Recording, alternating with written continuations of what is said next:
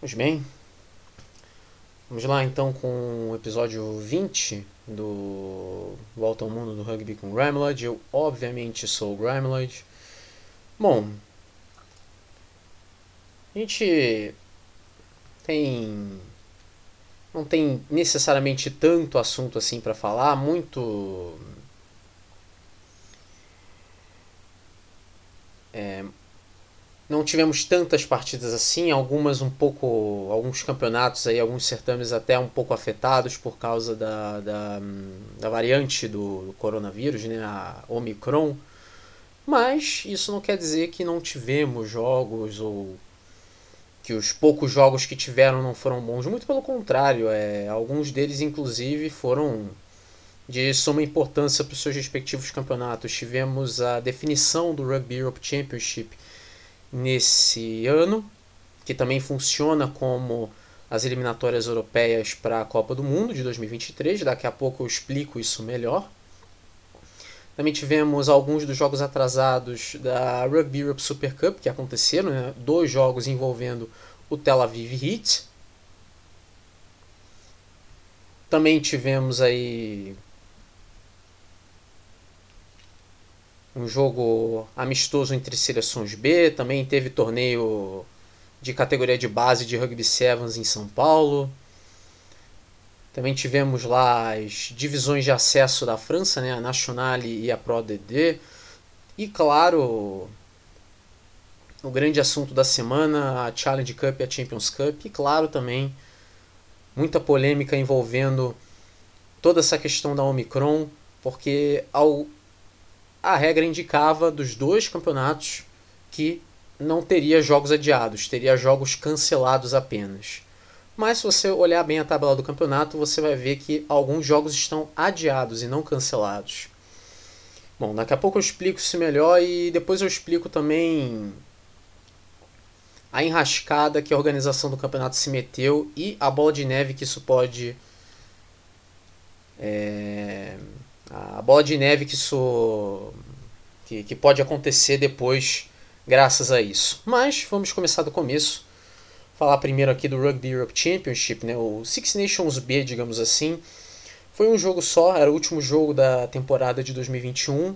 A Holanda perdeu para a Espanha 52 a 7. O jogo aconteceu no National Rugby Center de Amsterdã, na Holanda.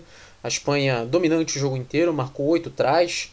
A Espanha até teve um jogador expulso, mas isso não fez diferença alguma. Com esse resultado, a Espanha termina o Rugby Europe Championship na quarta posição, ultrapassando a Rússia.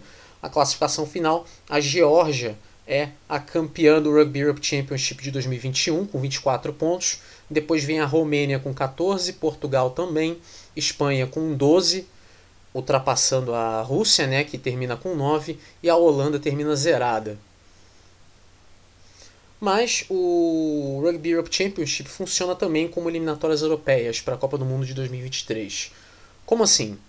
É, a edição do ano que vem, de 2022, vai ter essas mesmas seis seleções. E é, em relação às eliminatórias europeias, o resultado, né, a classificação final da, do Rugby Europe Championship deste ano vai ser somada com a do Rugby Europe Championship do ano que vem. Somando as duas, aí sim a gente tem o um resultado final da, das eliminatórias europeias. Os dois primeiros estariam indo direto para a Copa do Mundo de 2023. Por enquanto, no caso até o momento, são Jorge e Romênia. E o terceiro colocado estaria indo aí para uma eventual repescagem mundial, que nesse caso seria uh, Portugal.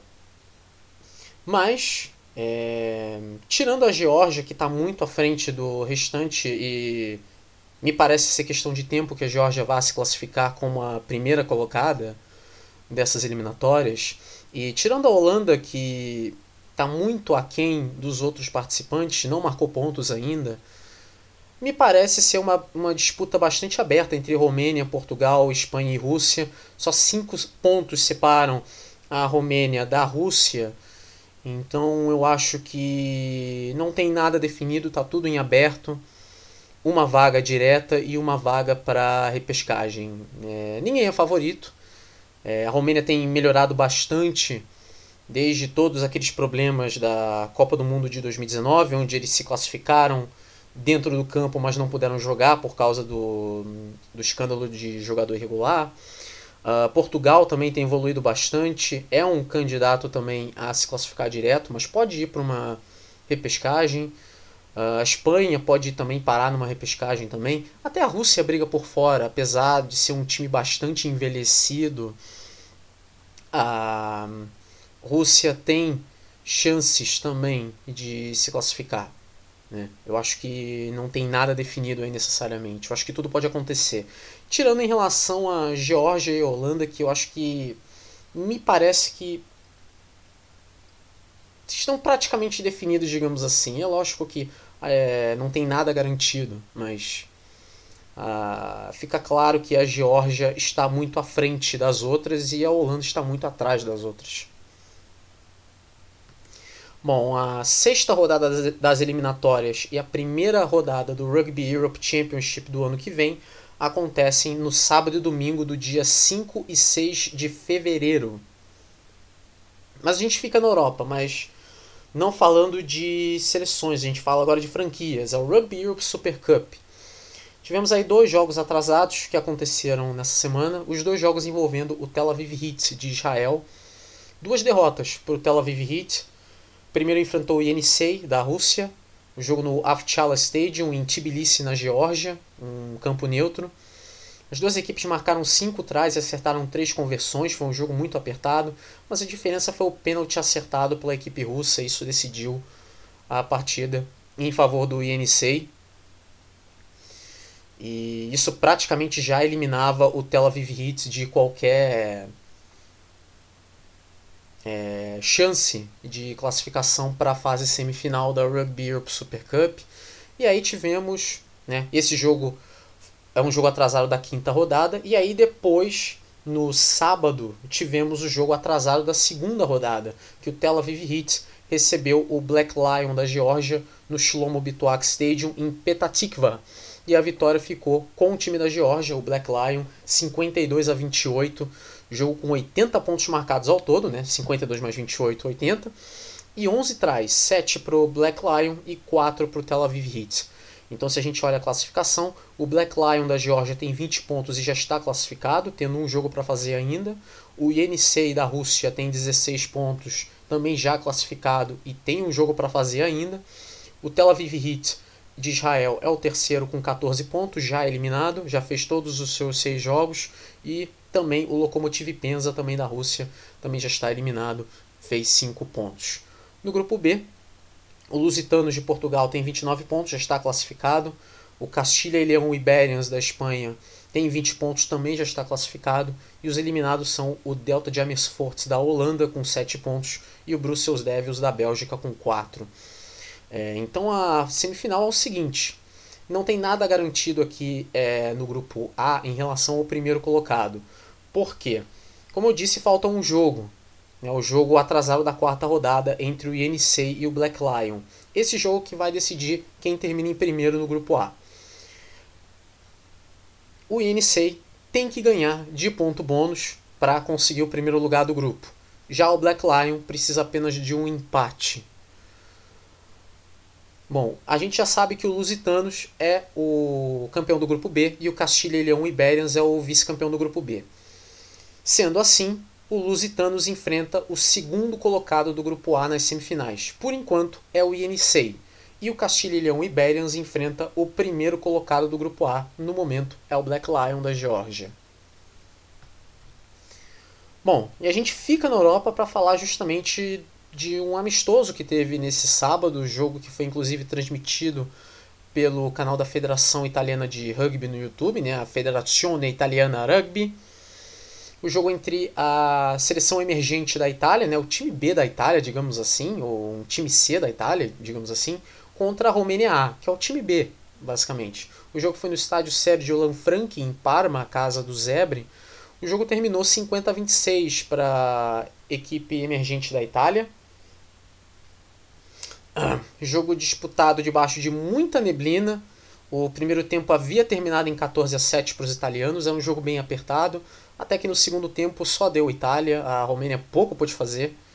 E segundo tempo foi bem mais movimentado, neblina bem espessa lá no Sérgio Lanfranchi em, em Parma, mas como vamos descobrir eventualmente neste episódio, não foi o único jogo que foi marcado por uma neblina bastante espessa, né? Tivemos um outro também, mas depois eu falo dele. Bom, então a gente sai da Itália e a gente vai para o Brasil para falar rapidamente aqui da Copa Cultura Inglesa que aconteceu nesse fim de semana. É um torneio juvenil de rugby sevens, basicamente. Ele foi disputado em São Paulo e ele foi encerrado no domingo. Né? É, eram quatro categorias, o, duas no masculino e duas no feminino.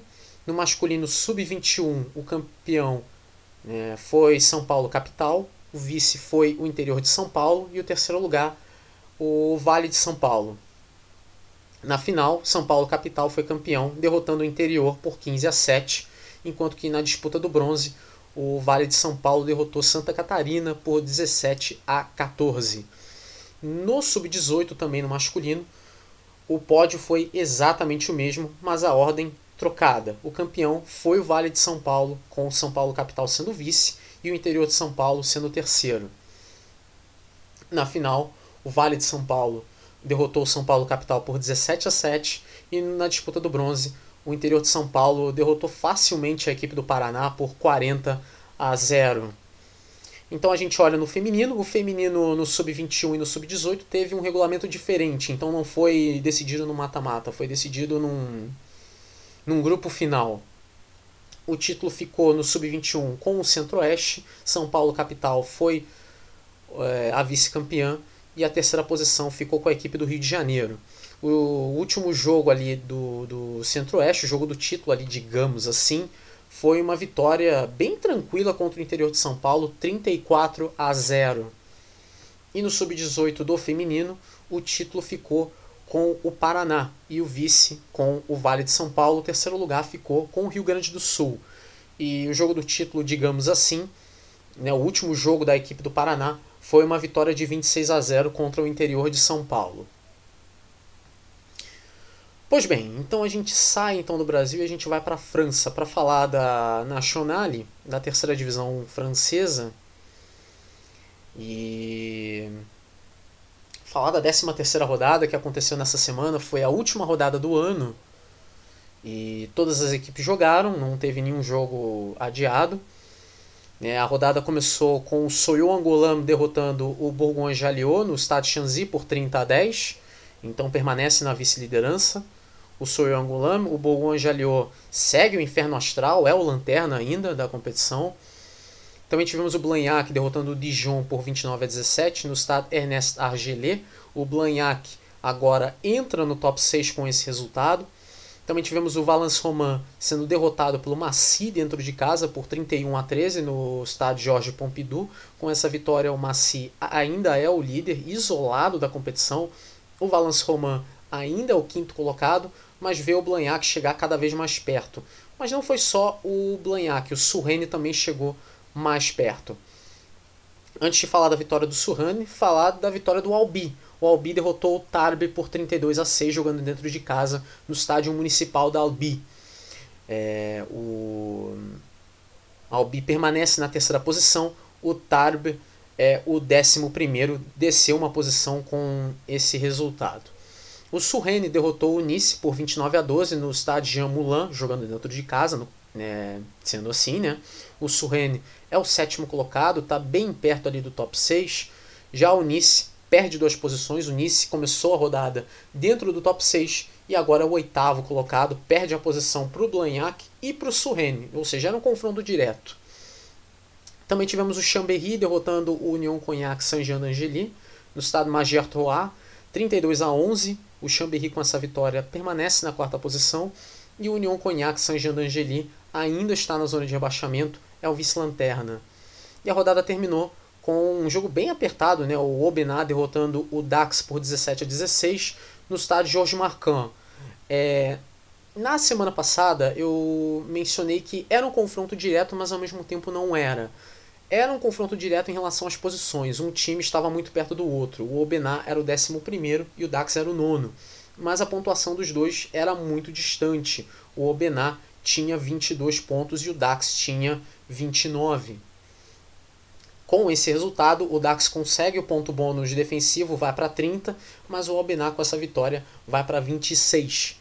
Então agora o Obená com essa vitória fica a 4 pontos do Dax. Então foi muito importante essa vitória para o Obená. Se a gente olhar a classificação, o Maci é o líder com 55 pontos, o Soyongulam é o segundo com 46, o Albi é o terceiro com 45, o Chambéry é o quarto com 44. O quinto colocado é o Valence Roma com 38. O Valence Roma tem um jogo a menos. O sexto colocado é o Blanhac com 36 pontos e sobe uma posição. Aí fora aqui do do do top 6, né? O Surrene é o sétimo colocado com 35 pontos, sobe uma posição também. O Nice é o oitavo com 34 pontos, desce duas posições. Depois vem o Dax com 30 pontos, é o nono. O Obená é o décimo com 26 e sobe uma posição também. O Tarb é o décimo primeiro com 26 pontos e décima posição. Vale lembrar que o Tarb tem um jogo a menos. E o Dijon é o décimo segundo colocado, tem 22 pontos, é o último colocado antes da zona de rebaixamento. Porque aí, na zona de rebaixamento, o vice-lanterna é o União Cognac Saint-Jean d'Angely com 21 pontos e o lanterna é o Bourgogne-Jalliot com 19. Vale lembrar que é o que eu sempre digo, o Bourgogne-Jalliot perdeu dois pontos mais ou menos ali no início do campeonato porque escalou um jogador irregular contra o Tarbes. E se você escutou o episódio na semana passada e está escutando esse episódio agora, e se você se lembra da classificação do episódio anterior, você pode até achar estranho porque a classificação parece um pouco estranha porque alguns times aqui não ganharam. Na verdade, não alguns times, todos os times. É, os times não ganharam necessariamente 5 pontos. Alguns times aqui chegaram a ganhar por volta de 9 pontos em uma semana, ao invés de 4 ou 5 no caso de uma vitória de ponto bônus. Alguns times ganharam 9 ou 8 pontos e alguns times ganharam 4. É, é uma coisa que eu achei melhor explicar, mas o motivo eu não consigo encontrar. Mas se você olhar nos sites, né, tanto da, da própria federação, que é onde a, a, o site da federação é que tem a classificação da Nationale, assim como, por exemplo, o Rugbyrama, que é um portal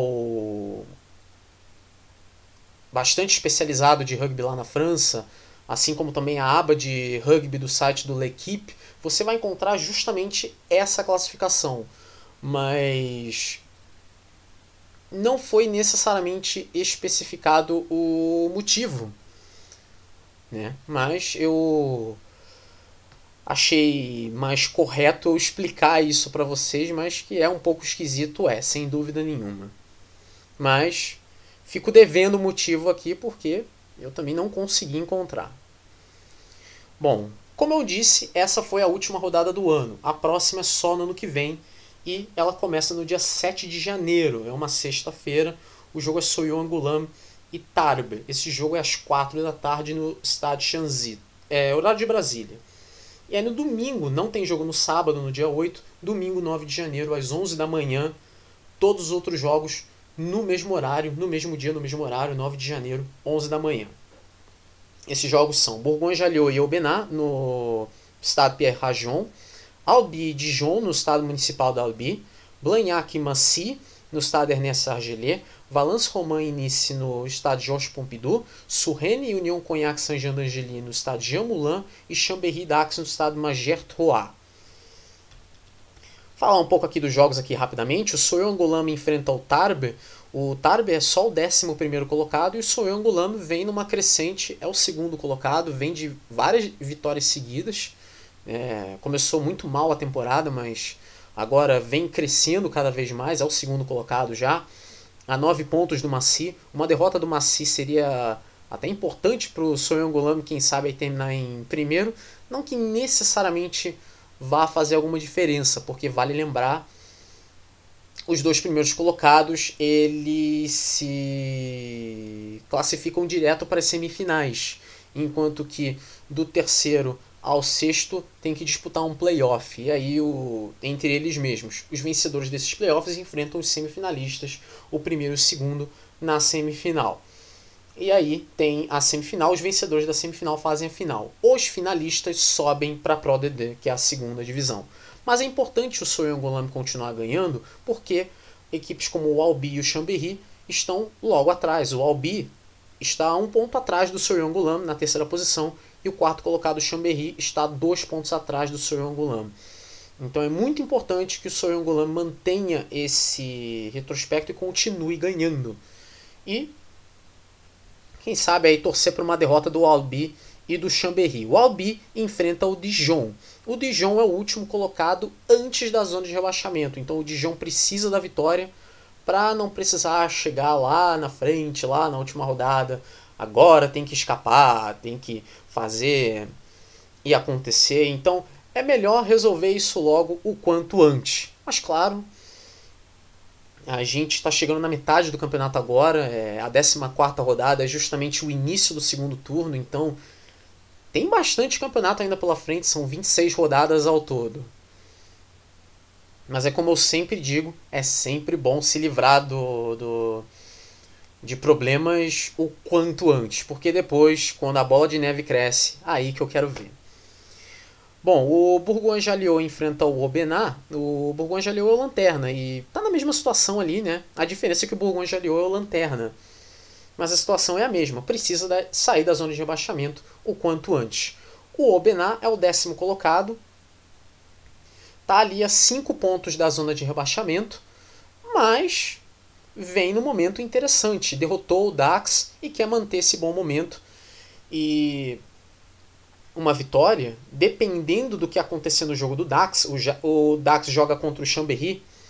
Dependendo do que acontecer no jogo do Dax, o Obená pode ultrapassar o Dax e ir para a nona posição e quem sabe chegar perto do Nice, o Nice que joga contra o Valence Romain. Daqui a pouco falar um pouco desses jogos aqui rapidamente o Blagnac enfrenta o Maci. O Maci é o líder isolado do campeonato. É, é o time que está sempre um passo à frente dos outros. Né? A gente tem que ver se vai ser isso mesmo no mata-mata, né? na fase principal, né? aonde mais importa. E vai enfrentar o Blagnac. O Blagnac entrou agora no top 6 por causa da, da vitória nessa rodada. Ultrapassou o Nice então o Blanhac vem num bom momento. E para manter esse bom momento, o Blanhac tem que ganhar. Até porque se perder, vai perder esse posto no top 6. E lógico, tem muito campeonato ainda pela frente, mas é sempre bom manter a boa fase enquanto é tempo. Né? O Maci, enquanto isso, tem bastante gordura, né? tem 9 pontos de vantagem para o Soyo Angulam, que é o segundo colocado. E uma derrota não muda absolutamente nada para o Maci mas do jeito que a fase no Macia é tão boa, me parece difícil que venha algum resultado adverso. Mas é claro, a gente não pode garantir nada. Só na hora mesmo que do vamos ver que a gente vai saber. O Valence Romain enfrenta o Nice. O Valence Romain é o quinto colocado, né? Vem de derrota para o Maci. E precisa ganhar para continuar se mantendo ali no, no top 6. Já o Nice quer voltar ao top 6. O Nice acabou de sair do top 6 e quer voltar. E ganhando do Valence Romain, já botaria o Nice dentro do top 6. Claro, também dependendo do que Blagnac e Surrene fizerem. Mas derrotando o Valence Romain, mesmo que Surrene e Blagnac é, ganhem, por exemplo,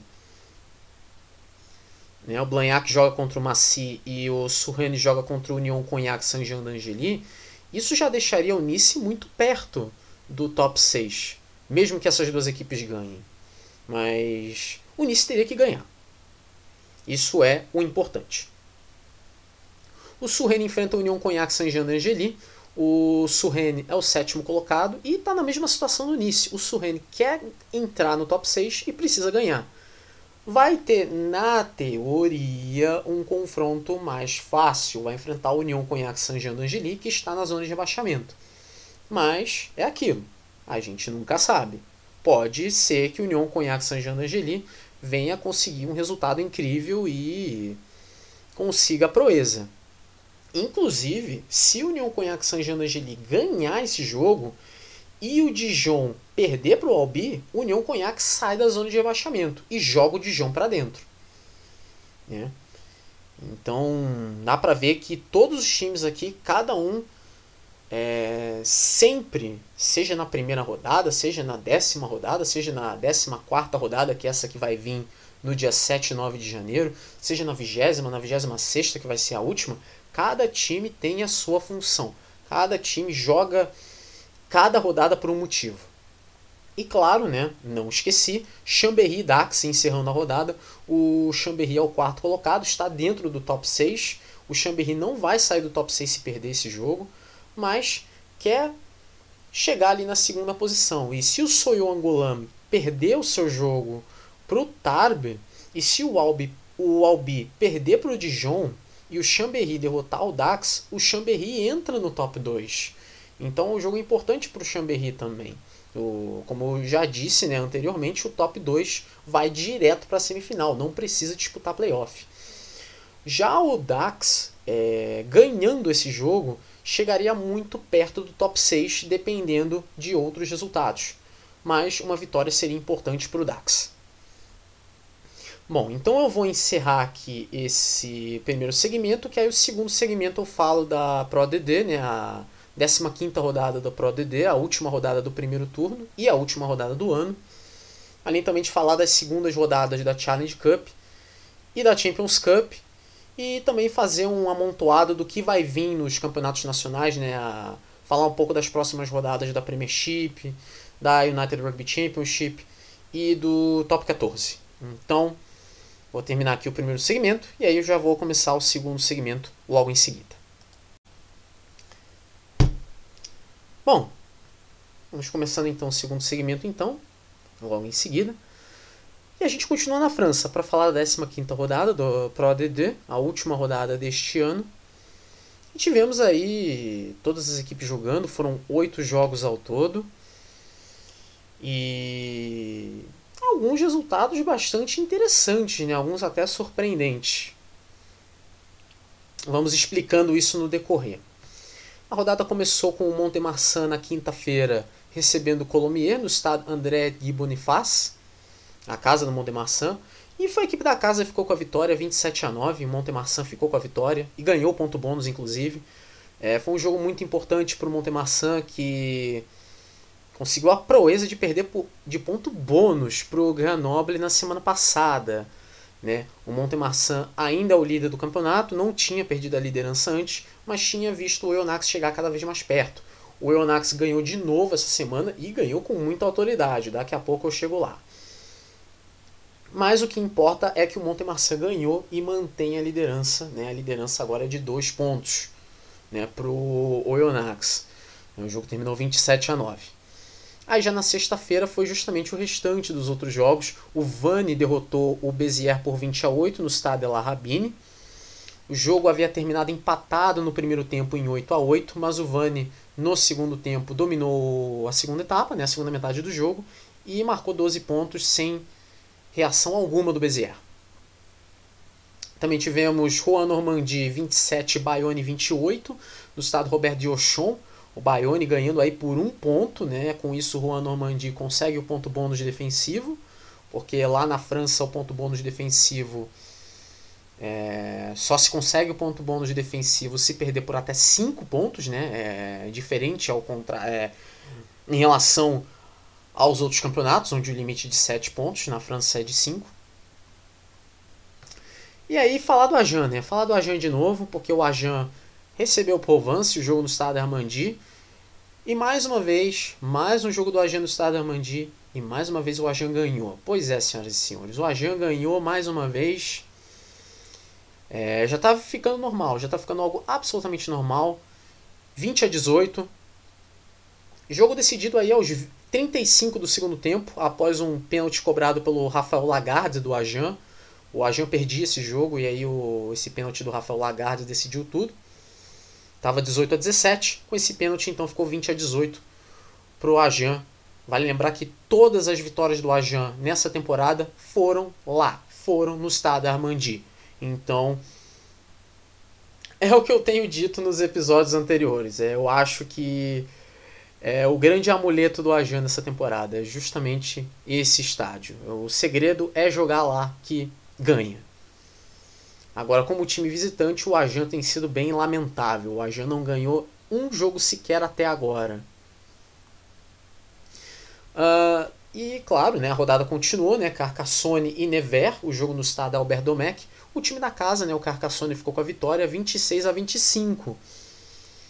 É, o primeiro tempo terminou 25 a 9 para o Nevers, mas o Carcassonne virou o jogo, buscou a virada e marcou aí um total de 17 pontos seguidos no segundo tempo sem reação alguma do Nevers.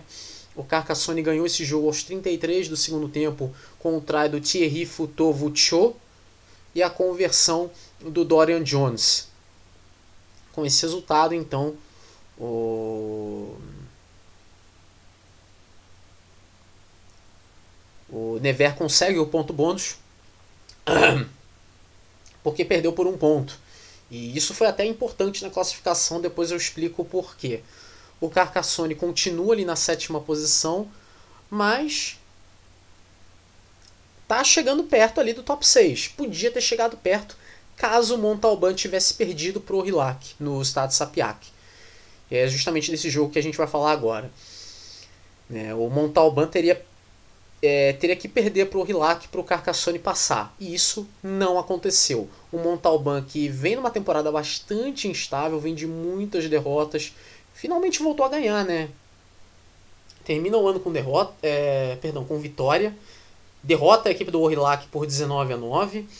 Com detalhe que o jogo estava aí em 9 a 7 para o Orilac. O Orilac ganhava esse jogo por 9 a 7 até mais ou menos os 25 do segundo tempo. E dos 25 minutos do segundo tempo até o final do jogo, ou seja, 15 minutos, em um espaço de 15 minutos, o Montalban marcou não um, não dois, não três, não cinco, mas quatro pênaltis. Quatro pênaltis. Agora, é, uma coisa que eu não entendo é como é que o Orillac conseguiu ceder tanta penalidade em um espaço, em um espaço tão curto assim de tempo. Foram 15 minutos. E foi uma vitória importante, né? O Montalban fica né, no top 6 e continua perto do Nevers e do Colomier com essa vitória. E agora falar do grande elefante dentro da sala, né? Que surra foi essa do Eunax? Que é isso? É, 70 a 0 para cima do Narbonne, o jogo no estádio Charmaton. O Eunax marcou 10 trás, um deles foi um penalty try e os outros nove foram convertidos. Né? Vale lembrar que no rugby, para quem não sabe, o penalty try, até um tempo atrás, o chute de conversão era é, no meio. Né? Era logo de frente para os postes, era de frente para o H. Mas como viram que era uma coisa tão redundante, uma regra recente foi que todo penalty try são sete pontos automáticos. Você não precisa mais chutar a conversão porque chutar hum, conversão no meio do H, eles perceberam que era uma coisa totalmente redundante. Então, o penalty try automaticamente convertido, os outros tries aí sim não foram penalty tries, obviamente, foram tries marcados por jogadores do Ionax, e esses tries foram convertidos, então 10 tries vezes 7 dá 70. Então foi 70 a 0. Maior goleada dessa temporada até essa altura. Uma cacetada. Ponto bônus, obviamente, pro Eonax, não tem nem o que argumentar. E o Narbonne segue na lanterna do campeonato. É, bom, a gente fala que o rugby é um esporte que tem muitas previsibilidades, mas ao mesmo tempo ele consegue ser um esporte imprevisível, dá espaço para uma zebra ou outra. É, mas ele tem muita previsibilidade, mas isso não era necessariamente previsível. A gente tem visto o Narbonne é, vendendo muito caro muitas derrotas nessa temporada. E certamente não foi o caso aqui. É, 70 a 0 foi Tudo isso e mais um pouco. E claro, né, o, o, último jogo da rodada foi um jogo transmitido pelo canal Plus Sports. O outro jogo foi justamente o do Montemarçan com o na quinta-feira.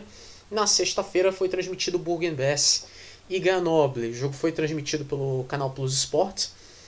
E detalhe, né, o jogo foi no estádio, no, no estádio do Burgenbess, né, o estádio Marcel Varcher.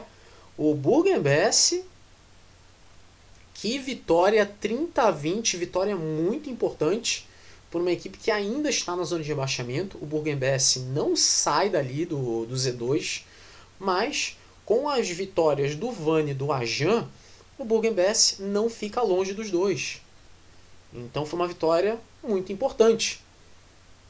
E aí o Grenoble cai do cavalo justamente depois de ter ganho do líder do campeonato, do Montemarçan. O Grenoble vai lá e perde para um time dentro da zona de rebaixamento. E não era para ser assim. O final do primeiro tempo, o jogo estava 20 a 6 para o Grenoble. Né? Quem viu esse jogo, né? como eu, por exemplo, eu cheguei a assistir esse jogo. É, ficou muito claro no final do primeiro tempo que não, não tem como o Grenoble perder esse jogo. Tá 20 a 6, o Burgenbess tá, tá sendo uma equipe valente, tá sendo uma equipe que tá lutando, mas não vai dar. Não vai, não é possível. Chegou o segundo tempo, o Burgenbess meteu 24 pontos seguidos, sem nenhuma reação do Grenoble.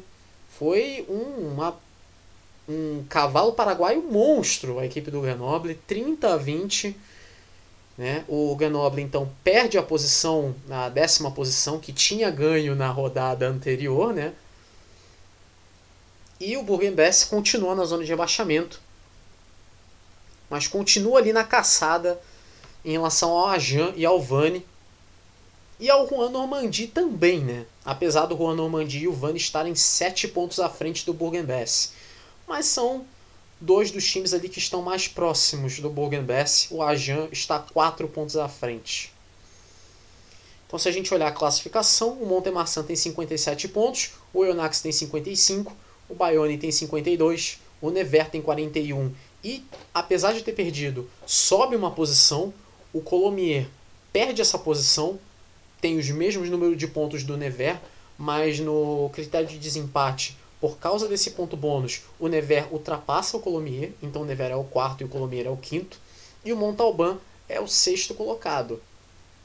Saindo aqui do top 6, então, o Carcassonne tem 36, o Orillac tem 31, o Bezier tem 30, o Provence é o décimo com 28 e sobe uma posição, depois é o Grenoble com 28 pontos também e décima posição. Depois vem Juan Normandie com 27, Vani com 27 e Ajan com 24. E na zona de rebaixamento, o Burgenbess com 20 e o Narbonne com 16. Então a gente olha a 16 rodada e os jogos vão ser na quinta-feira e na sexta-feira dos dias 6 e 7 de janeiro. Esses jogos são na quinta-feira, 6 de janeiro, 4h45 da tarde, horário de Brasília, Ajan e Bayonne. Jogo transmitido pelo canal Plus Sports. Esse jogo vai ser no estádio Armandi. Como eu mencionei, o estádio Armandi tem sido um forte amuleto para o Ajan. O Ajan ganhou quatro jogos, todos os seus quatro jogos, as suas quatro vitórias foram lá. Mas vai ter um confronto muito difícil contra o terceiro colocado, o Bayonne. Mas alguém que não tem acompanhado a Pro DD e se lembra muito bem do que aconteceu no Top 14 na temporada passada e vai olhar esse confronto fora de contexto e vai pensar, pô, são as duas equipes que foram rebaixadas da temporada passada, então tem alguma coisa aí, né? É um confronto direto, né? Não. O Ajan é o 14 colocado, começou muito mal a temporada, foi o lanterna por muito tempo, só foi sair da zona de rebaixamento há pouco tempo. E o, mas ainda está, obviamente, a perigo. E o Bayonne é o terceiro colocado. O Bayonne quer voltar ao top 2. Vale lembrar que o top 2 vai direto para a semifinal. O terceiro ao sexto disputam um playoff. E os vencedores desses playoffs, né, em formato de semifinal, enfrentam os semifinalistas, o primeiro e o segundo. Aí vai ter a semifinal e aí os, os vencedores da semifinal fazem a final.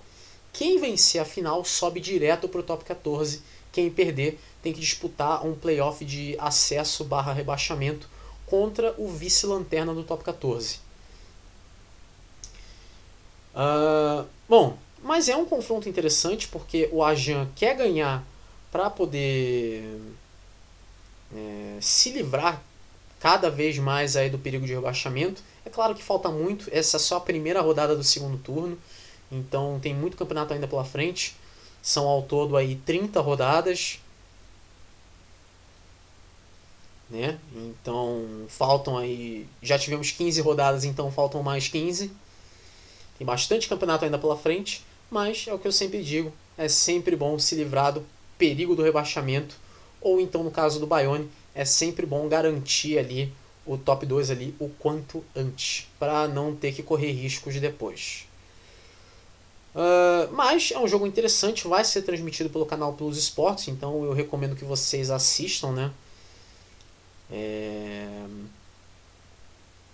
Alguns sites, inclusive de streaming, tem as opções de você escolher por canal, então é só você procurar pelo canal Plus Esportes, né? O canal Plus Esportes da França, porque existe é, canal de mesmo nome, né? O canal Plus Esportes existe em outros países, então é só procurar a opção do canal Plus Esportes da França. Tem sites que te dão essa opção, tem sites de streaming que te dão essa opção. Aí na sexta-feira são o restante dos jogos, né? No dia 7 de janeiro são seis jogos às três e meia da tarde. Provence Béziers no estado Maurice Davi. O Provence é o décimo colocado e o Béziers é o nono. É um confronto direto. O Béziers tem 30 pontos e o Provence tem 28. Então quem vencer ali, se o Provence vencer, ultrapassa o Béziers. Se o Béziers vencer, ultrapassa o Orillac se o Orillac perder. Daqui a pouco eu falo um pouco contra quem o Orillac joga. Também tem Vani e Nevers no estado de La Rabine. O Vani é o 13 terceiro colocado, o Nevers é o quarto com 41 pontos. Então é um confronto muito difícil para o Vani. O Vani que foi tão bem na temporada passada, chegou inclusive a disputar ali o, o playoff ali, né? Terminou ali no top 6, mas faz uma temporada bem lamentável, né, comparada à temporada anterior. O Vani então é... precisa aí ganhar para melhorar um pouco a moral do time e se distanciar cada vez mais um pouco da zona de perigo ali. O Never quer ganhar para se distanciar do Colomier, do, Colomier, do Montalban, do Carcassone e quem sabe chegar perto do Bayonne se o Bayonne conseguir a proeza né, de, de perder pro Ajan. É lógico, falo proeza assim em relação à classificação, mas a gente já viu muita coisa acontecer nessa temporada da segundona francesa, então a gente nunca sabe. Também tem Montalban e Colomier no estado de Sapiac. Esse é um confronto direto.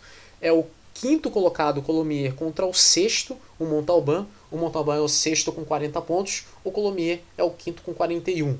O Montalban quer ganhar para manter é, essa boa fase, vem de vitória, né, faz um campeonato muito errático.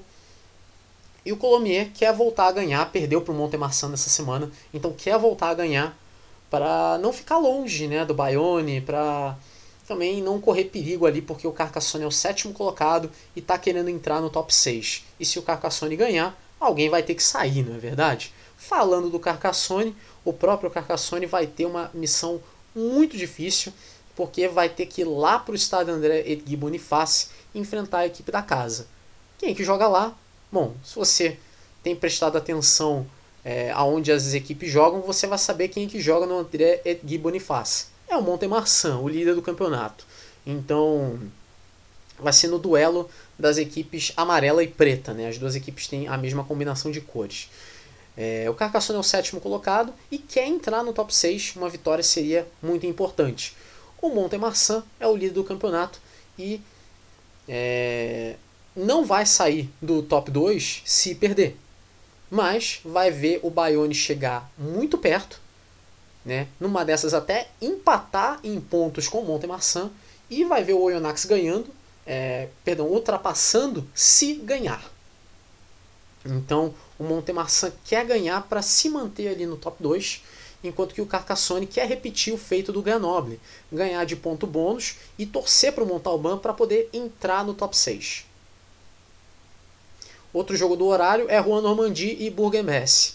O Juan Normandie é o 12 com 27 pontos e o Burgenbess é o 15 com 20 pontos. O Burgenbess vem num bom momento, justamente essa vitória contra o Grenoble serviu para melhorar a moral do time, para dar uma levantada no time, isso é muito importante.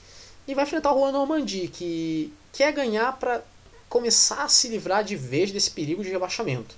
Obviamente não vai estar totalmente livre, mas um bom começo é já ganhar do Bourg-en-Bresse, que aí já vai para 31 pontos ou 32 se ganhar o ponto bônus. E aí vai ficar bem longe ali do Bourg-en-Bresse, que tem 20. O Narbonne tem 16, né?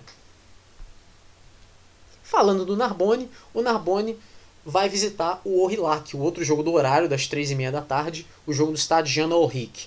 O Aurillac, ele é o oitavo colocado e tem 31 pontos. O Aurillac quer ganhar para ficar perto do Carcassonne. Uma derrota do Carcassonne e uma vitória do Aurillac deixa o Aurillac a um ponto do Carcassonne na oitava posição. Caso o Aurillac venha ganhar de ponto bônus, então essa equipe fica empatada com o Carcassonne em número de pontos, caso o Carcassonne venha a perder para o Montemarçan. Sem ponto bônus, obviamente. Aí as duas equipes iriam para 36. E ficariam ali bem perto ali do Montalbani, na sexta posição.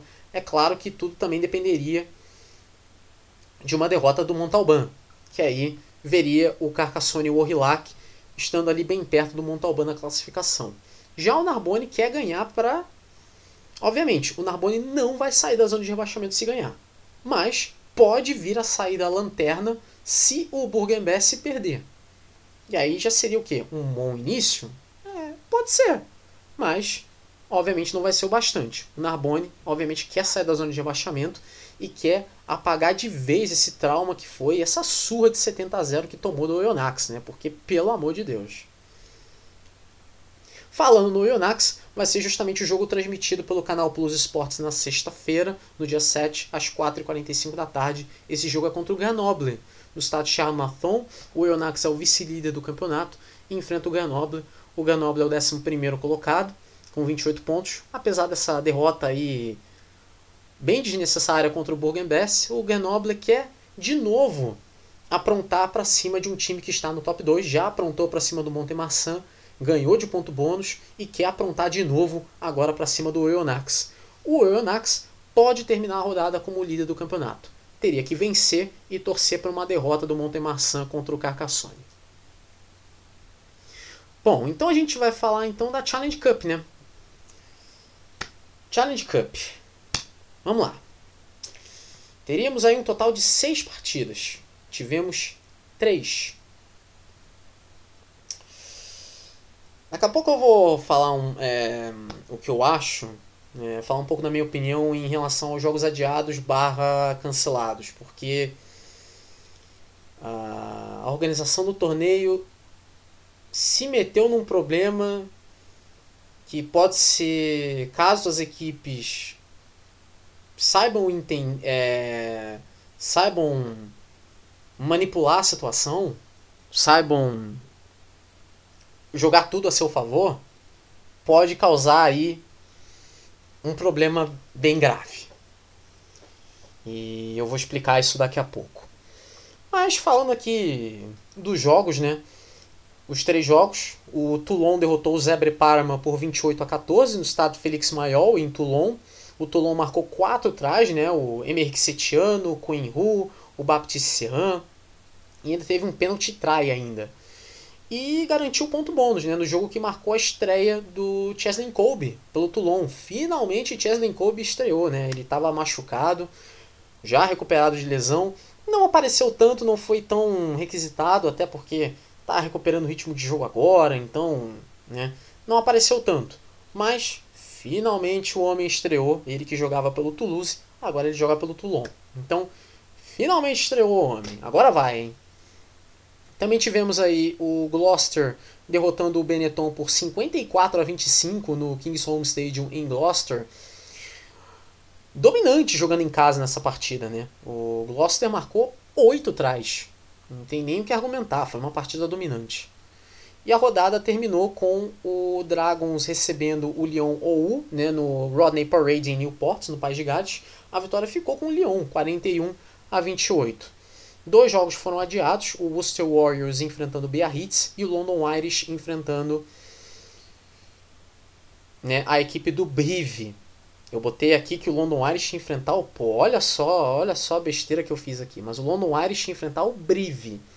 O Pô ia enfrentar o Saracens, mas esse jogo foi cancelado e o Pô ficou com a vitória 28 a 0. Como é, é sempre como é jogo que termina com um WO a favor de uma equipe, essa equipe ganha de 28 a 0, ou seja, 4 trás e ganha 5 pontos automáticos, ou seja, ponto bônus sem nem entrar em campo.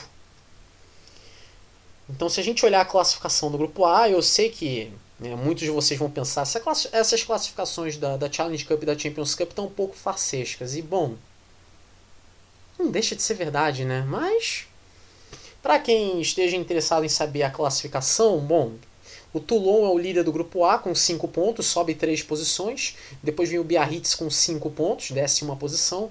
O Newcastle é o terceiro com 5 pontos e, so, e décima posição. Depois é o Worcester com 2 com dois pontos na quarta posição, décima posição. E o quinto colocado é o Zebre Parma zerado. Só o Zebre Parma jogou duas vezes, os outros jogaram só um jogo. No grupo B, o Lyon OU é o líder com 9 pontos é, sobe uma posição. Depois é o Gloucester com 6 pontos, sobe duas posições. Depois é o Perpignan com 4 pontos e desce duas posições. Depois na quarta posição é o Dragons com um ponto, décima posição. E na lanterna o Benetton zerado. Perpignan e Benetton jogaram um jogo. Todos os outros três jogaram dois jogos. No grupo C, a gente tem London Irish com 5 pontos. O Section Paloise tem 5 pontos, sobe 3 posições. O, Ed, o Edinburgh com 4 pontos, décima posição. Depois o Saracens com 1 um ponto, décima posição. E na lanterna o Brive perde uma posição. O Brive ainda não jogou. O Saracens e o Po já jogaram duas vezes, né? digamos assim, né? E o, o London Irish e o Edinburgh têm um jogo cada. Ah, próxima rodada, a terceira rodada, vão ser nos dias 14, 15 e 16 de janeiro. É claro, tudo pode acontecer ainda, porque pode ser que alguns jogos sejam adiados. Alguns jogos já estão marcados, já se você for no site, por exemplo, da, da Challenge Cup e da Champions Cup, você vai ver que alguns jogos já estão marcados especificamente para alguns dias. Mas aí é que tá. Eu, se fosse vocês, botaria um asterisco nesses jogos porque a gente não sabe o dia de amanhã. Pode ser que esses jogos sejam adiados. A gente não sabe o que pode acontecer. Né? E assim como aconteceu aqui nessa segunda rodada, muitos jogos afetados. Falar aqui da, da Champions Cup então. A Champions Cup teve cinco jogos. E cinco, outros cinco jogos foram adiados e outros dois foram cancelados. Que também, daqui a pouco, eu vou falar um pouco mais disso. Eu vou falar o que eu acho disso. Porque, como eu disse, pode vir um problema muito grave aí. A segunda rodada teve cinco jogos, como eu mencionei, e ela começou com o Ulster derrotando o Northampton Saints por 27 a 22 no Kingspan Stadium em Belfast, na Irlanda do Norte. É, apesar de ter jogado melhor, o Ulster nunca dominou esse jogo. O Northampton Saints sempre buscou reagir. As duas equipes saíram de Belfast com ponto bônus. E teve um momento bem interessante ali no final de jogo. O Ulster poderia ter cobrado uma penalidade no, no último lance do jogo. E aí ganhado por 30 a 22. E aí tiraria o ponto bônus do Northampton Saints. O Ulster não quis bater a penalidade e chutou para fora. Ou seja, acabou dando um ponto bônus de graça para o Northampton Saints e acabou aceitando ali a vitória. Já ia ganhar mesmo 30 a 22, 27 a 22. Isso não faria diferença para o Ulster. Mas isso é. O fato de não ter batido a penalidade, ter chutado para fora, deu o ponto bônus defensivo para o Northampton. Né? Isso que eu achei curioso. Uh, no sábado a gente teve. No sábado de manhã, né? O Harlequins enfrentando o Cardiff, jogo no Twickenham Stoop, jogo inclusive que foi transmitido na ESPN, né, ESPN 2, se eu não me engano. E o jogo terminou 43 a 17 para o Harlequins e assim como no jogo contra o Toulouse, o Cardiff começou jogando muito forte, Aos 33 minutos, o Cardiff já havia feito 3 tries e convertido 1, um total de 17 pontos. O Harlequins também havia feito 17 pontos a essa altura, então o jogo estava empatado em 17 a 17. O Cardiff estava sendo valente, mas aí chegou o segundo tempo, só deu Harlequins. O Harlequins fez aí um total de 26 pontos sem reação alguma do Cardiff. Grande destaque aí para o Alex Dombrandt, que marcou um total de dois trás para o time inglês. Uh, e... Interessante, é... a gente será que caso esse campeonato venha continuar e daqui a pouco eu explico por que, que eu pergunto se o campeonato vai continuar. É, se o campeonato continuar, né, continuar acontecendo, se não tiver nenhum problema, será que o Harlequins é um candidato ao título? O Harlequins conseguiu jogar os dois jogos. Jogou contra o Castre, né, foi um jogo muito complicado, o Castre teve muita dificuldade. E jogou contra o Cardiff. Teve dificuldade contra o Cardiff no primeiro tempo, mas no segundo tempo passou o rodo e não teve a menor pena. Sem dó nem piedade, o Harlequins foi lá e garantiu o resultado. Né? Seria um candidato ao título da Champions Cup? Bom, a conferir, mas entra na briga. Entra na briga, é um time muito bem montado. Olho no Harlequins. Olho no Harlequins. Bom, o outro jogo do sábado, né? O jogo ali, se eu não me engano, foi das duas e meia da tarde, eu acho que foi a vitória do Glasgow Warriors contra o Exeter Chiefs por 22 a 7 no Scottstown Stadium em Glasgow. Você que assistiu esse jogo, olha, eu vou falar, hein. Vou fazer uma pergunta para você que assistiu esse jogo. Você que viu, você que está me escutando agora, você que viu Glasgow Warriors e Exeter Chiefs, você conseguiu ver alguma coisa? Porque olha, eu tava naquela situação, eu acho que eu não vi nada. Era uma neblina muito espessa. Eu não sei nem como é que esse jogo. permitiram que esse jogo acontecesse. Uma neblina bastante espessa. O Glasgow Warriors chutou. Apesar disso, né? O Glasgow Warriors chutou bastante para os postes. Como, né? Eu presumo que o Ross Thompson deve treinar muito na neblina. Quando tem neblina, ele vai cedo lá para o Scottstown Stadium chutar enquanto tem neblina, porque não é possível ele marcou 15 pontos só chutando. Foram 15 pontos de penalidade, né? Foram 5 penalidades, ele acertou as 5. Inacreditável, né? Apesar do clima horroroso, né? E até os 8 do segundo tempo, o Glasgow ganhava por 3 a 0. Era esse o estado do jogo, 3 a 0.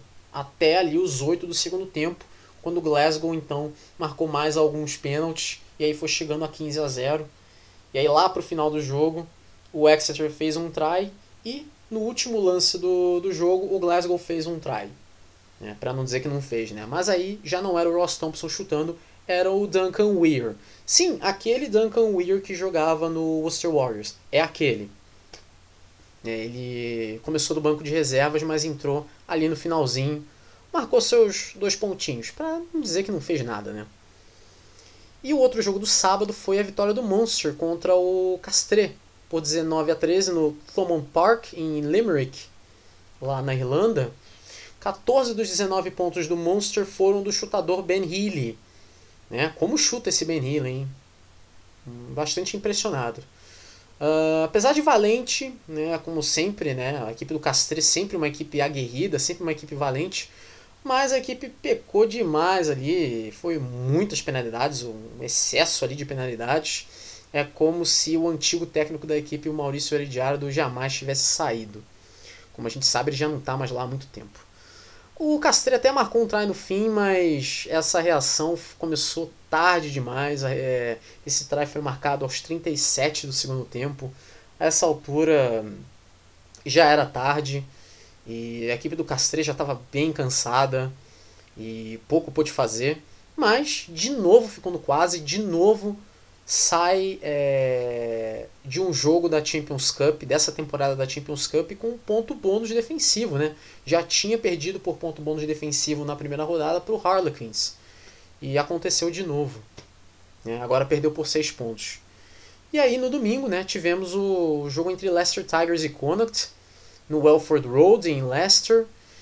E olha que jogo, hein? Que jogo apertado. 29 a 23 para o Leicester Tigers. 18 dos 23 pontos do Connacht foram aí do chutador Jack Carty. O Connacht que chegou aí a estar ganhando de 20 a 12, mas viu o Leicester Tigers virar o jogo. Né? O Jack Carty marcou um drop goal ali no final do jogo, né? Para ao menos garantir o ponto bônus defensivo. Foi literalmente no final do jogo, foi nos 80 minuto 80 ali no agregado, né? 40 minutos do segundo tempo, o Jack Carty acertou o drop goal e aí tava 29 a 20, terminou 29 a 23. Com esse resultado, o Connacht garantiu o ponto bônus. Defensivo no caso. E o Leicester Tigers, hein? O Leicester Tigers vem muito forte na Premiership. E consegue aí uma vitória muito importante na Champions Cup, né? Contra um time que costuma ser cascudo, que é o Connacht. Né? E aí, será que também é um, é um postulante ao título? Isso aí a gente vai saber futuramente, né? Se o campeonato continuar. Uh, tivemos aí cinco jogos adiados, né? O Bath enfrenta o, é, enfrentaria o La Rochelle, o Sale Sharks enfrentaria o Clermont, o Scarlets enfrentaria o Bordeaux Begley, o Toulouse enfrentaria os Wasps e o Estado francês enfrentaria o Bristol Bears.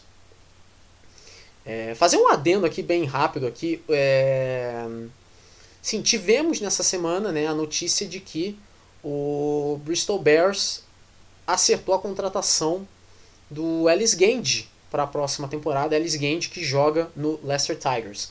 Ele continua jogando no Leicester Tigers nessa temporada. Ele só vai para o Bristol na temporada que vem, que é 2022-2023. A partir de, dessa temporada, então, 2022-2023, o nosso querido Ellis Genge vai vestir azul ao invés de verde, para alegria do Pat Lam, que adora um jogador da primeira linha, é incrível o tanto que ele bota os jogadores de primeira linha para trabalhar quando eles jogam. Né? E, bom, voltando aqui para Champions Cup, dois jogos foram cancelados, o Montpellier e o Leinster. O Montpellier ficou com a vitória, 28 a 0. É, isso eu não achei certo, esse placar eu não achei certo, depois eu vou explicar o porquê. E o Racing é, ficou com a vitória contra o Ospreys por 28 a 0. É, se a gente olhar a classificação no grupo A, o Racing é o líder, o Racing 92 é o líder com 10 pontos, sobe uma posição. Depois vem o Ulster com 9, sobe 4 posições, né? Com todos esses adiamentos e cancelamentos aí, né? Obviamente vai ter muito time que vai subir posição demais. O Exeter Chiefs é o terceiro com 5 pontos. E desce duas posições. O Glasgow Warriors tem 5 pontos e sobe 4 posições. O Leinster é o quinto com 5 pontos e desce duas. O Montpellier é o sexto com 5 pontos e sai da lanterna, né? então sobe 6 posições. O seu Sharks é o sétimo colocado, com 4 pontos e desce 3 posições. O seu Sharks tem um jogo a menos. O La Rochelle é o oitavo, mesma coisa do seu Sharks, 4 pontos, perde 3 posições, um jogo a menos. O nono é o Clermont com 1 um ponto, desce 2 posições, tem um jogo a menos. Northampton Saints é o décimo, com 1 um ponto, sobe uma posição. O Bath é o décimo primeiro, com 0 pontos e décima posição, tem um jogo a menos. E o Ospreys está zerado, desce 3 posições. No grupo B, o Harlequins é, tem 9 pontos, assim como o Munster e o Leicester Tigers também. O Harlequins ganha 5 posições e o Munster e o Leicester Tigers ganham 2. O Connacht perde uma posição, agora tem 6 pontos. O Toulouse é o quinto colocado com 5 pontos, perde 4 posições, um jogo a menos. Bristol Bears, mesma coisa, 5 pontos, um jogo a menos, perde 4 posições. O Castre é o sétimo com 2. Depois o Bordeaux Begley é o oitavo com 1, um, tem um jogo a menos. Depois, do nono ao décimo primeiro, 0 pontos e um jogo a menos. Wasps, Stade Francês e Scarlets. E o Lanterna é o Cardiff, que está zerado. A próxima rodada é nos dias 14, 15 e 16 de janeiro. Minha terceira rodada, sexta, sábado e domingo. Bom. Pois bem, ah, falar aqui, né, como funciona aqui o regulamento aqui para quem não sabe. A Challenge Cup são três grupos de cinco. São quatro rodadas ao todo, sempre vai. É, são cinco rodadas ao todo, cada time joga quatro vezes. Sempre vai ter um time que vai folgar é, em cada rodada. Os três primeiros colocados de cada grupo vão para as oitavas de final. O melhor quarto colocado na classificação geral também vai. Né? Aí são dez times que vão da Challenge Cup que vão para as oitavas de final da Challenge Cup. Indo aqui para a Champions Cup, os oito são dois grupos de 12. Os oito primeiros colocados de cada grupo, aí são 16, vão para as oitavas de final da Champions Cup. Do nono ao décimo primeiro de cada grupo, são seis times então, vão para as oitavas de final da Challenge Cup junto com os outros 10 times já classificados de lá, para ter as oitavas de final lá, que vão ser 16. E aí sim, oitavas de final, quartas de final, semifinal e final, vai ser a mesma coisa para os dois. Né? Bom, é, acho que eu vou fazer um terceiro segmento então. É, no terceiro segmento eu falo. Finalmente eu vou dar minhas explicações ali, minhas opiniões em relação à Champions Cup e à Challenge Cup. E falar também um pouco da, das próximas rodadas ali da Premiership, né, da United Rugby Championship e do Top 14 então, beleza? Vamos lá então. Vamos começar esse terceiro segmento então. Que, obviamente, o grande assunto da semana é, não foi necessariamente a rodada da Challenge Cup, foi, obviamente. Quer dizer, até foi a rodada da, da Challenge Cup e da Champions Cup, mas não jogos que aconteceram, e sim jogos que não aconteceram. Foram muitos jogos. Na Challenge Cup, dois jogos foram adiados e um foi cancelado. Aí que tá, uma coisa que eu quero falar com vocês. No início da competição, isso é uma coisa que já havia acontecido desde a temporada passada. A organização havia deixado bem claro: não teria jogo adiado. Se houvesse uma possibilidade de jogo adiado, esse jogo ia ser cancelado e a equipe que não conseguir levar jogador o suficiente por causa de questão de coronavírus ou qualquer outro motivo perderia por WO. Perderia por WO pelo placar de 28 a 0. Ou seja, de 4 trás convertidos. Ou seja, ponto bônus para a equipe que ganhar por WO. Ou seja, essa equipe que ganharia por WO ganharia 5 pontos de graça. Essa era a regra. Essa era a regra.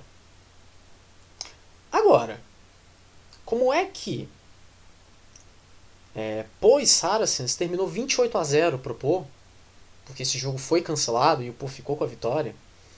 Mas como é que Worcester Warriors e Biarritz e London Irish e Brive foram adiados? É. É uma coisa que eu simplesmente não entendo. Né? E, claro, muita gente já sabe, né? É, os times franceses, muitos times franceses, inclusive, haviam solicitado é, não participar dessa da rodada para ter os seus jogos adiados por causa da questão do, da, da nova variante do, do coronavírus, né? A Omicron, né? a nova cepa, né, no caso. Mas aí é que tá. Não é isso que a regra diz. Custava a, a organização do campeonato dizer, não, regras são regras. Vocês vão ter que seguir. Vai, vai perder, vai perder ponto, mas paciência. Né? Não adianta você é, entortar as regras a favor de uma federação apenas por entortar. Porque isso prejudica o Saracens. O Saracens teve o jogo cancelado e perdeu. O Biarritz e o Brive assim como o Worcester e o London Irish, têm o direito de poder jogar esse, esses jogos adiados. Isso não faz sentido. Eu, sinceramente, eu não entendo isso.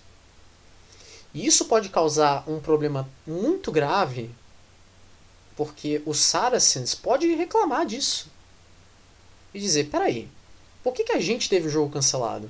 Por que, que eles tiveram os jogos, os jogos adiados? Qual é a diferença aqui? Eu não consigo entender. Lógico, muita gente pode pensar, ah, mas os clubes franceses chegaram nesse acordo para, sei lá, talvez botar o pau na mesa, né? Peitar ali a, a, organização do campeonato, porque se as coisas não forem a favor das equipes francesas, as equipes francesas vão sair do campeonato e não sei, talvez se focar só no top 14. Ou então, sei lá, fazer algum outro campeonato organizado por ela mesma, né? Vai saber. Mas se é assim, então, se a intenção dos times franceses é essa, por que não pagar para ver? Porque a regra claramente diz: os jogos seriam cancelados, não teria nada de jogo adiado. E você pode pensar, ah, mas foi só o Saracens que foi prejudicado, né? Isso só aconteceu aí, foi um caso isolado. Não, não foi. Foi o único caso de jogo cancelado na Challenge Cup. É porque, é claro, eu não falei da Champions Cup. Ah, Champions Cup. Seriam 12 jogos. Só aconteceram 5. 5 foram adiados e 2 foram cancelados.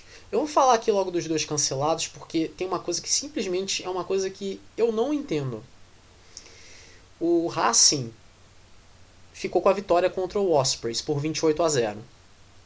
Né? E o Racing era justamente uma equipe francesa, uma das equipes, inclusive, que não tinha entrado inicialmente nesse acordo e o jogo já tinha sido cancelado, como a regra diz, como o regulamento diz. Só que o regulamento também entrou num outro problema.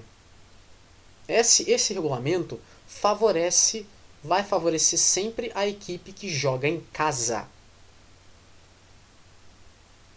Esse tipo de. Ah, o jogo foi cancelado, então a equipe. É, vai ter uma equipe que vai perder por WO e a equipe que vai ganhar por WO. Aí que tá. A equipe que ganha por WO é a equipe que tem o mando de campo. Então eu vou explicar para vocês por que, que Montpellier e Leinster é um resultado sem pé nem cabeça, mas está na regra. Depois do jogo contra o Exeter Chiefs na semana passada, é, foi dito abertamente pela mídia francesa que alguns membros da equipe do Montpellier, alguns jogadores e alguns membros de comissão técnica, tinham ficado em Exeter e não puderam voltar para Montpellier porque estavam aí supostamente com. É, tem, teriam testado positivo. Né? Não sei se era para o coronavírus ou se era para a Omicron né? do, do, do da Covid. Né? Mas o Montpellier, inclusive, se você assiste os jogos do Top 14, Sempre tem nos jogos do Top 14, sempre tem durante os jogos, aleatoriamente, o Canal Plus sempre bota uma lista de jogadores machucados. E o Montpellier sempre é a equipe que tem uma das equipes, isso se não é a equipe com o maior número de jogadores machucados. Né? O Brive também tem uma lista também muito grande de jogadores machucados. Mas o Montpellier tem uma lista assustadora de jogadores machucados. Sem contar esses agora que pegaram a Covid. Então você pensa, tá, então como o Montpellier não, não, não tem jogador suficiente, então o Montpellier perde por WO, né? Não. Próximo, o, o, o, o jogo seguinte do Montpellier ao jogo do Exeter era contra o Leinster, em Montpellier. O Montpellier era o time da casa. E o Montpellier ficou com a vitória. Mas. E isso tá na regra. E isso tá na regra. Olha, eu nem cheguei ainda nos jogos adiados ainda, porque né, foram cinco jogos adiados. Bath e La Rochelle, Sale Sharks e Clermont, Scarlets e Bordeaux Begley, Toulouse e Wasps, Stade Francais e Bristol Bears. A mesma pergunta eu faço. Por que, que essas equipes tiveram o direito de ter os seus jogos adiados? Por que, que Leicester e Ospreys não puderam jogar? Tiveram os jogos cancelados e perdendo por WO. Principalmente o Leicester, que não tinha nada a ver com a história. O Montpellier mal tinha jogador para botar em campo. E foi o Montpellier que saiu no lucro. Agora, isso vai dar um problema, porque tanto o Saracens na Challenge Cup, o Leicester e o Ospreys, e até os times que têm os jogos adiados, não franceses, não os times franceses, os outros times, incluindo os Scarlets, que teve um jogo cancelado lá na primeira rodada contra o Bristol Bears. Mas isso aí foi por causa que havia jogador dos Scarlets com é, a Covid. Eram vários jogadores do Scarlets. Os Scarlets mal tinham uma equipe para botar em campo.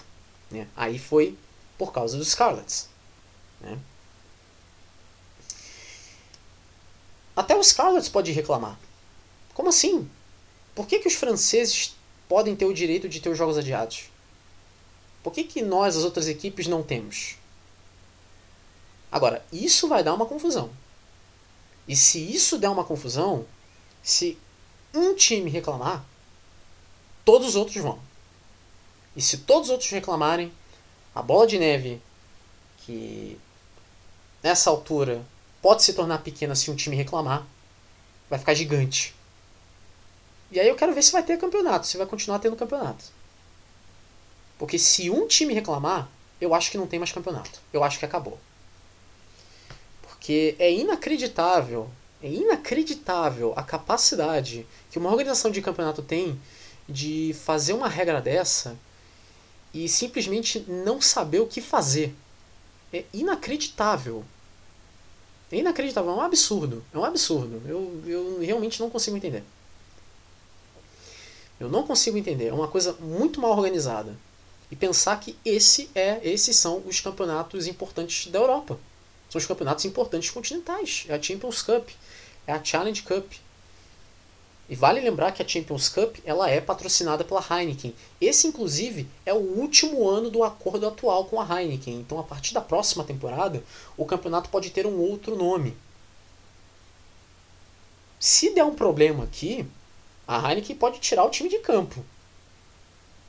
E quem que vai querer assumir isso? como patrocinador master do campeonato numa próxima temporada. Se tiver também, se a reputação já não tiver tão manchada essa altura que os times franceses, sei lá, vão embora para fazer o que bem entendem, se é realmente isso que aparenta ser, porque disso eu não tenho certeza.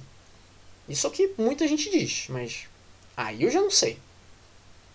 Mas o que eu sei é, isso vai dar problema. Isso vai dar muito pano para manga e esse é um problema que a organização se meteu e agora ela vai ter que se desdobrar para resolver esse problema. Né?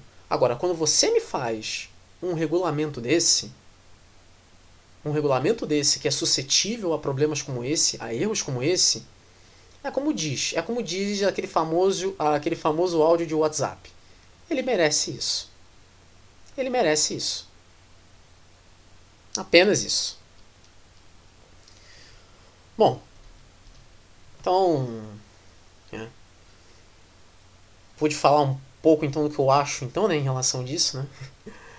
falar um pouco então das próximas rodadas da, da, da Premiership, que vai ter rodada nessa próxima semana, que é a rodada do Boxing Day, que vai ser no dia 26 e 27, dia 26 no domingo e dia 27 na segunda-feira. São cinco jogos, dois jogos vão ser televisionados.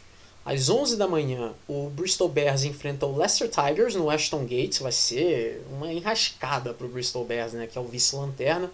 Vai enfrentar o líder do campeonato. Né? Ou seja, o Ellis Gand, se jogar, vai enfrentar a sua futura equipe, porque, como já disse, ele vai para lá. Ele vai para o Bristol Bears na próxima temporada. E esse jogo vai ser transmitido, sim, pela BT Sports e o Star Plus, né? Se o Star Plus não der nenhum problema, né? Porque é o que eu só escuto ultimamente. Mas a BT Sports transmite esse jogo 11 da manhã, horário de Brasília, domingo 26 de dezembro. Então, é melhor já ir anotando aí para vocês não esquecerem, que depois eu falar: "Ah, não sabia, sabia nada, você que esqueceu". E aí, meio-dia, são é, um total de três jogos. Newcastle Falcons e Seattle Sharks no Kingston Park, Saracens e Worcester Warriors no StoneX Stadium e Wasps e London Irish no Coventry Arena. Uma e meia da tarde tem Bath e Gloucester no Recreation Ground. Esse jogo é transmitido também. O Bath é o lanterna e o Gloucester, né, o Bath ainda nem ganhou nessa temporada e o Gloucester vem num momento bem interessante, querendo entrar ali no top 4 ali. Né, o top 4 é justamente quem vai para os playoffs ali no final da temporada. E o Gloucester está querendo entrar nesse top 4. Então é um jogo bem importante aqui para o Gloucester e um jogo importante para o Bath, né? Vai que o Bath finalmente né, tira o um atraso né, e ganha uma, né, porque tá complicado. Na segunda-feira, no dia 27 de dezembro, é, às duas da tarde, tem Harlequins e Northampton Saints. Esse jogo é no Twickenham. Não é no Twickenham Stoop. No Twickenham. Esse jogo é transmitido também. E quem folga nessa rodada, quem não joga, é o Exeter Chiefs. A 12 rodada acontece nos dias 1, 2 e 3 de janeiro, sábado, domingo e segunda. No sábado, no dia 1 de janeiro, é, às 11 da manhã, tem Sale Sharks e Wasps no AJ Bell Stadium. E 1 e meia da tarde tem Exeter Chiefs e Bristol Bears, esse jogo no Sandy Park. Esses dois jogos vão ser transmitidos pela BT Sport, então o olho nesses dois jogos. 11 horas, Sale Sharks e Wasps, 1 e meia, Exeter Chiefs e Bristol Bears, no sábado 1 de janeiro. No domingo, no dia 2 de janeiro, são três jogos ao meio-dia, um deles é transmitido, que é justamente Gloucester e Harlequins. Esse jogo é no King's Home. Esse jogo vai ser transmitido sim pela BT Sport. Os outros jogos do horário são Leicester Tigers e Newcastle Falcons e Northampton Saints e Saracens. Leicester e Newcastle Falcons no Welford Road e Northampton Saints e Saracens no Franklin's Gardens. Na segunda-feira, no dia 3 de janeiro, tem London Irish e Bath. Esse esse jogo é ao meio-dia, né, 3 de janeiro, jogo no Community Stadium em Brentford. Vale lembrar que o Worcester Warriors é o time que folga, é o time que não joga nessa, nessa rodada. E claro, não é necessariamente só isso, não tem necessariamente só isso na Inglaterra. Tem a Premiership Rugby Cup, são dois jogos na quarta-feira, no dia 29, dia 29 de dezembro agora, às 4h45 da tarde. Esses dois jogos não vão ser televisionados. Bath e Exeter Chiefs no Recreation Ground e Worcester Warriors e Gloucester no Six Ways. Jogos válidos aí pela terceira rodada. Né?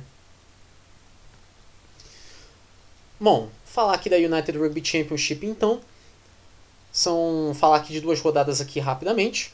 A oitava rodada, ela já começa na véspera de Natal, na sexta-feira, no dia 24, às 10 da manhã tem Zebre Parma e Benetton no estádio Sérgio Lanfranchi, né, na casa do Zebre em Parma. Obviamente não tem jogo no Natal, né, no sábado, no dia 25. No domingo, no dia 26, tem ao meio-dia Cardiff e Scarlets no Cardiff Arms Park.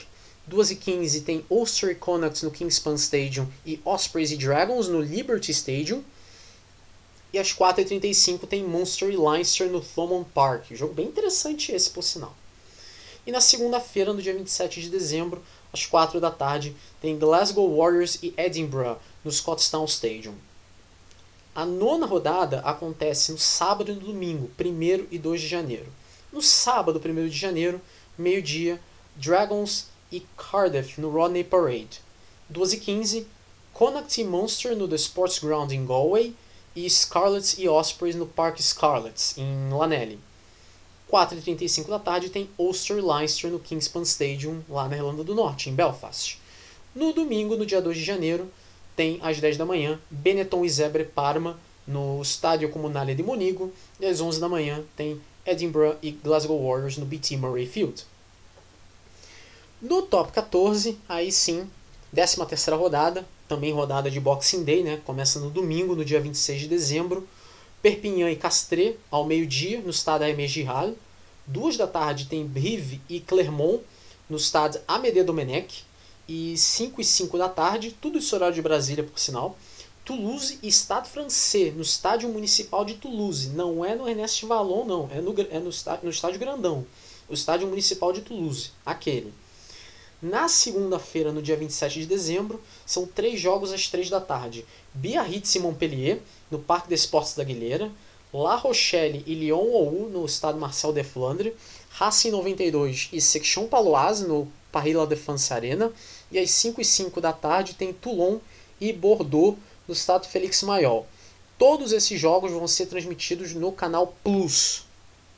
É, vale lembrar que não é transmitido no Brasil, né? Então é, se você não conseguir achar em sites de stream os jogos em si, só pelos jogos, é só procurar, se tiver um site de streaming que tenha o nome do canal em os nomes dos canais em específicos, é só procurar por Canal Plus e ficar de olho nesses horários que você não perde nada. A rodada seguinte, a 14 rodada, que aí vai ser a primeira rodada do segundo turno vai ser no sábado e no domingo, no dia 1 e 2 de janeiro. Ela começa no sábado, no dia 1 de janeiro, 3 da tarde, Estado francês e Perpignan, no estado de Amboin. E às 5 e 5 da tarde tem Clermont e Toulouse, no Parque des Esportes Marcel Michelin.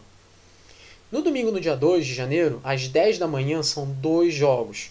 Section Paloise e Brive, no estado Rameau, e Bordeaux-Bègles e Biarritz, no estado Jacques Chaban-Delmas. Ao meio-dia tem Castres e La Rochelle, no estado Pierre Fabre. E também fazer um adendo aqui, que é uma coisa que eu não tinha mencionado nas outras em outros momentos, mas vou mencionar agora antes que seja tarde. O La Rochelle anunciou a contratação do Yohan Tangá. Yohan Tangá é jogador hoje, né, atualmente ele joga no Racing, no Racing 92. E eu acho que é um grande reforço, né? Um, um jogador bastante forte. E vai ser bem interessante ver o La Rochelle que continua se reforçando para a próxima temporada, tem conseguido aí fazer algumas interessantes contratações. É claro que o, a grande contratação do La Rochelle até agora foi o Teddy Tomar. Teddy Tomar, que a partir da próxima temporada joga no La Rochelle. Né? O Teddy Tomar também é do Racing 92 no momento. E no caso do Yohan Tangá, o Yohan Tangá também vai para o La Rochelle na próxima temporada. Então, no momento, ele continua jogando pelo Racing. Né? A não ser que, por algum motivo, resolvam mudar de ideia e já botem o Yohan Tangá para jogar no La Rochelle. Mas isso não acho que vai acontecer. Bom, é, continuando aqui a rodada aqui, né? Duas da tarde tem Lyon ou e Racing 92 no Matmut Stade de Gerland, em Lyon. E às 5 e 5 tem Montpellier e Toulon no GGL Stadium em Montpellier. A 14 rodada não tem nenhuma confirmação de qual canal vai transmitir. Se vai ser o canal Plus, se vai ser o canal Plus Sports, o canal Plus Decale, que costumam ser os três canais que transmitem lá na França. Então ainda há um pouco de dúvida aqui, quem que vai transmitir, se vão transmitir, é, como que vão, enfim. Tá um pouco nebuloso aqui em relação à 14 rodada. Mas a 13 todos os jogos vão ser transmitidos no canal Plus. Né? Isso para deixar bem claro. E claro, né? Falei a agenda de todos esses jogos aqui, né? Da, da Premiership, da Premiership Rugby Cup, United Rugby Championship, do Top 14 se acontecer, é claro, né? Porque agora com essa variante agora, com essa cepa da Omicron, ninguém sabe porque, bom, agora é jogar né, é fechar os olhos e jogar a sorte pro alto e ver o que acontece, se vai ter jogo ou não. Mas se tiver, eu garanto aí que nós, né, não só vocês, nós vamos ter aí muito rugby para acompanhar é, nas festas de fim de ano, né? Na época do Natal, na época do Boxing Day, no Ano Novo, então. Desculpa, vocês não vão ter, não vão dizer que ah, não tem nada para acompanhar. Tem sim, tem bastante coisa. Bom, vou terminar aqui o episódio então. E alguns de vocês talvez vão perguntar: Nossa, Grimelod, por que, que você já anunciou as próximas duas rodadas dos campeonatos? É... Como assim? Algum engano? Não. É, a questão é o seguinte. É, esse é o último episódio meu nesse ano. Mas, primeiro de tudo, eu quero que vocês acalmem as suas respectivas popotas. Eu não vou parar. Né? Esse é só o último episódio desse ano. É, eu só vou voltar no ano que vem, agora em janeiro. Né? Eu ainda não sei bem como fazer, porque nessa próxima rodada vai ter jogo na segunda-feira. E como muitos de vocês sabem, eu gravo esse Volta ao Mundo do Rugby com Lloyd de domingo para segunda. Então como é que eu vou gravar de domingo para segunda se vai ter jogo na segunda? Então é complicado. E é um dos melhores horários para mim justamente para gravar, né? Mas não é também só por isso também, né? É... Na outra semana, né, do dia 1 a 3 de janeiro, vai ter jogo na segunda-feira, no dia 3 de janeiro também mas eu acho que até lá eu já vou ter achado um plano B. Isso necessariamente não é um problema para mim. Eu até lá já vou ter achado um, um plano B. É, e também vai ser bom também para relaxar um pouco, descansar um pouco a cabeça enquanto ela ainda está aqui presa no meu pescoço, né? Também curtir um pouco o, o fim de ano, né? o Natal, o Novo, também descansar um pouquinho. Mas isso não quer dizer que eu vou parar de acompanhar rugby. vou continuar acompanhando. É, e não vai ser sem compromisso, não. Vou continuar acompanhando, vou continuar de olho. Porque quando eu voltar, aí sim, eu vou voltar e vou falar justamente dessas rodadas, né, dessas rodadas desses dois fins de semana quando eu voltar. Pode ser que fique um episódio longo, bem longo? Pode ser, mas vou dar meu jeito para que não fique tanto assim. Bom, é isso. É isso então, era só isso que eu ia dizer para vocês. Então, esse é o último episódio, né? O episódio 20, o último episódio deste ano. Então, até ano que vem, então já vou logo, né? Dia 20 ainda, né? Dia 20 ainda, são 3 da manhã ainda, de, do dia 20. Tem muito dia ainda para chegar no Natal, no Ano Novo, mas como esse é o último do ano, então já vou logo desejando para vocês um bom Natal, um feliz Ano Novo aí. E Cuidado para vocês não se engasgarem no período de Natal e que continuem aí acompanhando o rugby, porque o rugby não vai parar, na verdade. Eu vou parar um pouquinho, mas o rugby não para. Então, um feliz Natal para todos vocês, um feliz ano novo e é isso. Até a próxima. E tchau.